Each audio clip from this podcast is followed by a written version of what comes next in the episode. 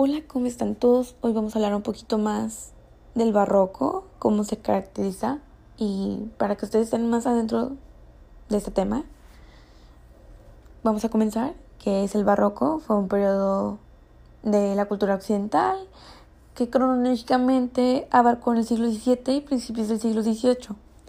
El barroco produjo obras en diversos y numerosos lugares artísticos durante la Edad Media. La Iglesia Católica se convirtió en la institución más poderosa e influyente de Europa. Como todos sabemos, sus fortalezas eran muy claras, pero también sus, abusos mismos en el siglo, uh, si no mal recuerdo, en el siglo XVI, fueron denunciadas por un fraile agustino llamado Martín Lutero. En un mundo donde nadie sabía leer, el arte era mm, la mejor forma de mandar un mensaje o más bien que tuviera mayor masa a la gente que pues en esa época sabíamos que nadie sabía leer y pues nada más tenían pues prácticamente los ojos para mirar, ¿no? Y visualizar todo aquello que les comentaban aquellos uh, padres. Bueno, hola, buenos días, ¿cómo están todos? Espero que estén súper bien el día hoy. Hoy vamos a centrarnos un poquito más en un tema muy, muy específico, que es el barroco, para que ustedes más bien vayan entrando un poquito más al tema y se centren y tengan características más profundas sobre este tema. Espero ayudarles. Y vamos a comenzar. El barroco fue un periodo de la cultura occidental que cronológicamente abarcó en el siglo XVII y principios del siglo XVIII. El barroco produjo obras en diversos y numerosos lugares artísticos durante la Edad Media.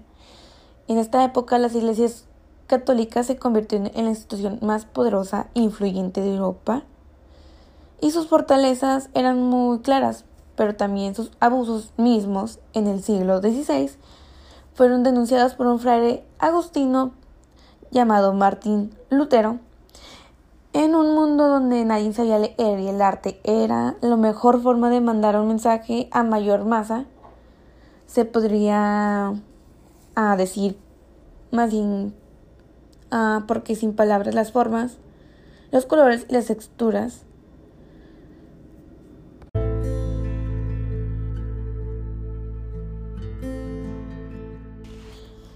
Hola, espero que estén bien todos el día de hoy. Hoy vamos a centrarnos un poquito más en el tema del barroco. Espero ayudarles y que toda esa información que tengamos hoy les quede en su cabeza para su comprensión, obviamente, y más que nada para fomentar la historia. Comencemos. El barroco fue un periodo de la cultura occidental que cronológicamente abarcó en el siglo XVII y principios del siglo XVIII. El barroco produjo obras en diversos y numerosos lugares artísticos durante la Edad Media. La Iglesia Católica se convirtió en la institución más poderosa e influyente de Europa. Sus fortalezas eran muy claras, pero también sus abusos, también sus abusos, sus abusos mismos en el siglo XVI fueron denunciados por un fraile agustino llamado Martín Lutero. En un mundo donde nadie sabía leer, el arte era la mejor forma de mandar un mensaje a mayores masas, se puede decir que sin palabras. Sin palabras estos se expresaban, daban las formas, los colores y las texturas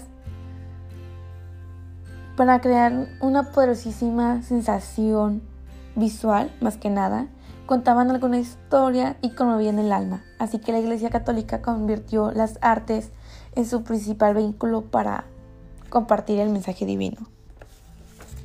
En la arquitectura barroca se suelen usar las líneas curvas para fomentar la mayor para fomentar más bien el mayor dinamismo y la exclusividad de las fachadas que requieren mucho más importancia ya que muestran mayores, los mayores empeños de las obras decorativas mediante cornisas y columnas griegas y romanas. Las cornisas es el soliente que generalmente se usa para hacer adornos con molduras que se remarcan en el borde superior de las paredes de un edificio o de un muro. Las columnas griegas se dividen en tres, base, fuste y capital, en el orden griego. La columna no tiene base. En los edificios clásicos, las columnas soportan la estructura horizontal que se denomina entablamiento, que se componen de tres partes, arquitable, friso y cornisa. Columnas romanas se identifican más que nada por las columnas uh, cortinia como un pilar literal de la civilización romana, como edificios, las columnas romanas a menudo estaban adornadas con símbolos frisos y bajos relieves. Un ejemplo que tenemos es la central de Luis Alfonso, es el centro que está en la central de Mérida, Yucatán, del 16 de noviembre de 1562 a, 1900, a 1598 fue construida. El estilo barroco es más que una decoración de la arquitectura, que tiene un estilo de arquitectura escultura, las esculturas barrocas se pueden decir que se desarrollan a través de las obras arquitectónicas, sobre todo en las estatuas y también en las ornamentales de obras y ciudades, plazas, jardines o fuentes. las pinturas ah, suelen tener un papel propietario de las creaciones artísticas, siendo las más, las más con, más, mm, con mayor características de la religión los países católicos y de la burguesía en los países protestantes. El arte se volvió más artificial, más recargado, decorativo, ornamentario, destacando los efectos ópticos y haciendo ilusiones ópticas más que nada. Los tipos de barroco que hay son la grandeza religiosa, que tiene un estilo dramático extravagante. Un ejemplo sería la arquitectura de Berlín, Bernin, perdón, Bernini, en 1598 y 1610. El gran realismo, el estilo natural o composiciones figurativas y el arte del caballete.